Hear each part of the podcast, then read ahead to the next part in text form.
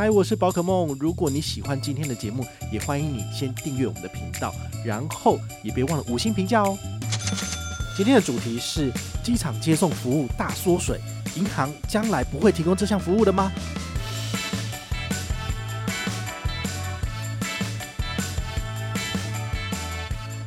比如说你现在呢，就是只要有刷机场税或冰险，或者是全额机票，他就给你叫了。但是呢，他后来可能会要求说，哎，你可能门槛就是要刷一万块，那你就觉得说，哎，我联航的机票。嗨，我是宝可梦，欢迎回到宝可梦卡好。今天来跟大家聊聊这个最新的新闻时事哈。我上个礼拜在日本旅游的时候呢，还接到台湾记者的采访需求，一个是民视，一个是华视。好，他们问的问题就是因为联合报的一篇文章讲说，这个很多的银行高层主管讲。机场接送的成本太高了，所以他们呢，很多很多的服务通通都要在明年缩水，这就是所谓的恐吓。那这些影剧方面的这种记者呢，他当然就是看到这种平面就会想要做成影像，好，因为这东西他们的做法都是这样子，先有平面的新闻报道出来，他们觉得可以做，就会找这个找人来专访，然后就是做一下街访之类，然后就变成是一集的主题。哦，那他们这次就找上我了。其实我在日本。就不是很喜欢去接受这个采访，因为我在玩，你知道，然后还要这样子接受采访，你等于是当下要马上去找一个地方可以接受采访，因为你在外面走来走去就都人啊，都很吵啊，但你要找一个安静的地点。所以这次呢，怎么办？我就跟他讲说，我大概九点二十之后可以采访。那九点二十那时候我在干嘛？我刚好到奈良，所以呢，我就找了奈良的电话亭，然后门关起来就可以接受采访。那第二个呢？因为主题都一样啊，大概就是这个民事的资料上了之后，华视觉得有机可乘，也可以做。然后后来又在问我，那那时候我是大概在几点？下午三点、四点的时候，我回到了京都，对，然后我就找什么？找厕所，然 后厕所来采访。对，因为厕所也是蛮安静的，然后也是这个一个封闭的空间。好，所以这对我来讲是一个很特别的体验，因为我之前在札幌。我在北海道玩的时候呢，TVBS 记者也有采访我，我就觉得真的是很妙。好，那他们的主题就是问我说，明年的这个机场接送啊，那甚至还有什么电影票的优惠啊，然后还有市区停车这些，通通都会缩水耶。那到底它的成本怎么算？为什么要缩水？有没有什么可以应对的？我觉得这个问题其实蛮有趣的，大家可以想一下，就是银行。为什么会有钱来提供这样子的服务？因为这些服务如果不是银行的信用卡免费提供给你，你都要花钱去买的。只是说现在这个冤亲债主不是你自己，你的冤亲债主是银行，银行要帮你付这笔钱，他的钱哪里来的？对不对？他的钱很简单，就是从你支出的年费，然后你的信用卡的循环信用利息，好，或者你的这些什么违约金啊，你收到的，你付出去的这些钱。他们收下来之后，再来变成这个活动来给你。好，所以如果你是精打细算的人，你从来没有支付过这些循环利息，你也没有支付过违约金的人，那他根本就收不到你的钱，所以就会变成是八十二十法则，也就是说百分之八十的收入是由这百分之二十的人在使用，那你可能就是很精明的这百分之二十，但是有更多的人呢是傻傻的去缴这些钱，然后来服务我们这些人，所以他的钱其实是这样子。那这些钱呢，总有一天也会用完，或者是说，呃，他们的收入没有像以前那么的丰厚的时候，好，因为现在你也知道，这个经济状况可能不是那么的好，大家的收入没有提高，可是物价一直上涨，所以大家就会节省开支，或者你就少刷信用卡。那他可能收入减少的情况之下，他就会去权衡这项权益是不是还应该要提供给消费者。比如说，顶级的信用卡，它一年给你六趟机场接送，一趟的成本是一千二。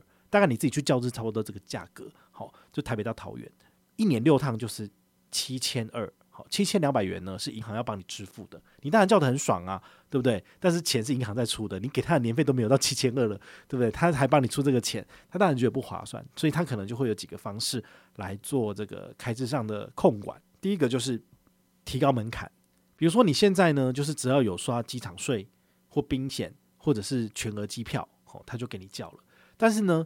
他后来可能会要求说：“诶，你可能门槛就是要刷一万块，那你就会觉得说：哎呀，我联航的机票虽然说现在联航机票很贵，但是如果你找到真的便宜的联航机票，你可能就没有办法叫机长接送，这你就要自己想办法了，对不对？你可能要搭机捷什么的。那你要想一下哦，如果你的联航是十二点出发，那你机捷最晚如果是十一点的话，你是不是八九点你就要出门了？因为你如果是搭联航，他那个时间到就关柜台不理你了。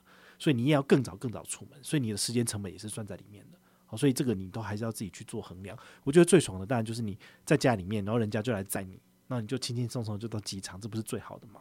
好，所以这个一千两百元我自己是愿意支付的。如果我真的没有办法使用这些机场接送，我可以付费交。好，但是大家就要去权衡，都是你愿不愿意出这个钱啊？如果不愿意出这个钱，那当然就没办法。好，那还有其他的几种可能，就是他如果原本是一万的，他提高到两万，哦，那就很难了，因为我们如果是。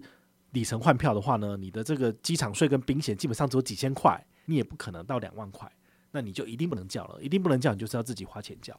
好，这是银行它的这个控管的方式。第二个就是它提供你的机场接送次数就由六次变成四次，或者是四次变成两次，它是不是就整体而言就往下了？那第三个呢，就是趟次的总量控管啊，比如说双十连假呢，这个银行它只提供两万趟，这两万趟是所有卡友一起叫的，就算你符合规则，你没有提早去预约。到了你已经满了，你就是不能预约。好，他们会用很多种手段来让自己的这个开支呢减少。好，所以这一点大家还是要特别的去看清楚。那像我的话，我之前使用台北富邦银行的尊誉世界卡，它的这个一年六趟的机场接送服务呢，它的门槛就是你要在六十天内刷机票，然后达六千块钱，你就可以叫。那我那时候特别去算一下，就是如果我要叫这个机场机，那时候是六月份。我要去韩国，所以我往前推两个月就是四月嘛，所以四月多的时候呢，我就要开始去规划说，诶，我是哪一张机票？好，我要去换票了。我在那个时候换完之后呢，就刷这张卡片，那我就可以在最近的六十天内的飞机出行的时候就用这个。好，因为它只会去检测你这个是不是航空公司的消费，那它不会检测说你到底是买了哪一台班机，然后呢，出险的时候才会去做这个核对。所以，如果你只是要叫机场接送的话，你只要符合他的账上的数字跟航空公司请款，其实就可以了。那机场税或宾险，他是不会理你。好，所以这大家可以做一个片通。那像我年底的时候要再去日本，那现在已经在六十日内了嘛，所以我就必须要去想说，我是不是应该要开始换机票了？因为机票换了之后，刷这张卡片，我年底就可以用。那比较轻松的方法就是，我可以使用 HSBC 旅人卡，然后他就一年送你四趟。这四趟的话，你就是只要有刷一次航空公司的机票。就算是这个呃机场税或宾险，其实也可以，那你就可以用一整年了。对于我来讲，我都这样做，就是我只刷一次，那我就可以叫四趟。好，所以这也是一个它的那个转换的空间比较大的，我就很喜欢这种这种卡片，因为这种卡片就是可以让我免费用四次嘛，对不对？所以缴八千块免费，我觉得对我来讲是划算的。它还有送很多的机场贵宾室，所以你也可以就是拿它来去进出贵宾室，我觉得也是很方便的。好，所以这个是还不错。再来，银行还有还有一种方式，它会来去做成本的控管，那就是提高年费啊。比如说，这个美国运通的千账白金卡，它以前好像是三万二吧，但他后来就把年费涨到三万六千八。涨到三万六千八之后呢，大家还是一直办卡，你知道吗？我自己有特别去查一下，我就是过去这一整年美国运通他们的发卡量是怎样，因为大家都说美国运通的信用卡基本上就是烂啊，每个人都要减啊，狂减啊。那我想说，那他的这个最后呈报给监管会的数字应该就是这样吧？就是他的卡量是越来越缩减的，就没有，他每一个月平均有一千张的增长量，也就是说，他可能发了三千张，但是有两千张是减掉的，所以他每一个月都比上个月多发一千张，就一直发，一直发，一直发。我就觉得说，这样子美国运通当然就没差，他们的。用户就是那么多，每个月呢，比如说你这一千张里面呢，有两百张是大白，有八百张是小白，好了，因为二十八是法则嘛。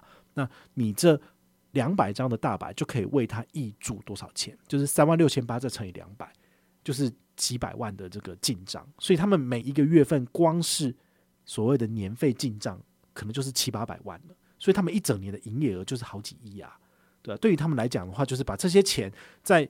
某一部分拿去做这个所谓的人事费的支出嘛，那剩下的就是卡有权益的部分，所以他们的玩法其实就是拿大家的年费，然后去谈权益回来再给大家用。所以如果你是百分之八十都不会去使用他权益的人，那你就是把钱白白缴给他们，然后剩下百分之二十很会用的人呢，就会把其他人的权益都用掉了。像我，我一年我大白我可以吃掉十九万，但其他人可能没办法，所以这就是他的运作的规则啦。好，所以。当然，大白它的年费如果调涨到下一个阶段，可能三万九千八，不然就是四万块了。那对于我来讲，他只要有在提出其他更好的权益，我还是会愿意去使用它。哦，所以但是呢，对一般来讲，你的三万六千八你已经不想缴了，四万块你怎么会缴呢？你看不会缴，所以有更大程度而言呢，就可以就是让不想要缴费的人呢不会进入这个市场。那我们里面的人呢，就可以继续去使用他的权益。好，所以我觉得这个也算是用年费来去做这个人数的控管，这个也是蛮重要的一点。好，所以以上就是我跟大家分析的。好，未来这些银行他们会透过哪些手段来去做节省开支？我不知道哪一个方案会被银行优先采用，但是这是我这十几年来观察到最有可能会发生的情况。所以在明年，好，明年一月一号左右，就是各大银行会去公开他们的。新的卡片权益，那甚至有的已经就是事先公告了。比如说，我们接下来会分享的这个国泰世华他们的小数点，其实在二零二四年的兑换比例也有做变更，哈，所以这其实，呃，你只要有持续在关注市场上的消息，你就会知道，其实时间越往后走，卡片的权益只会越来越烂，然后银行他们就是会把这些呃资源呢。就是收回来的资源再放到新的卡片去，然后在市场上呢，又会有一批新的办卡的人，他就一直这样子洗人而已哈。其实不管哪一个年代，十年前或是现在都是一样，十年后也是一样。所以大家如果要拿到最高的权益，你还是必须要去关注这些消息，然后办最新的卡片，你的权益才会是最好的。那如果你有任何的问题或任何的想法，也欢迎你就是到粉丝页私讯我，好，或者是留言，好，或者是抖内都可以，好，我们有看到的话呢，都会在做节目跟大家回报哦。我是宝可梦，我们下回再见，拜拜。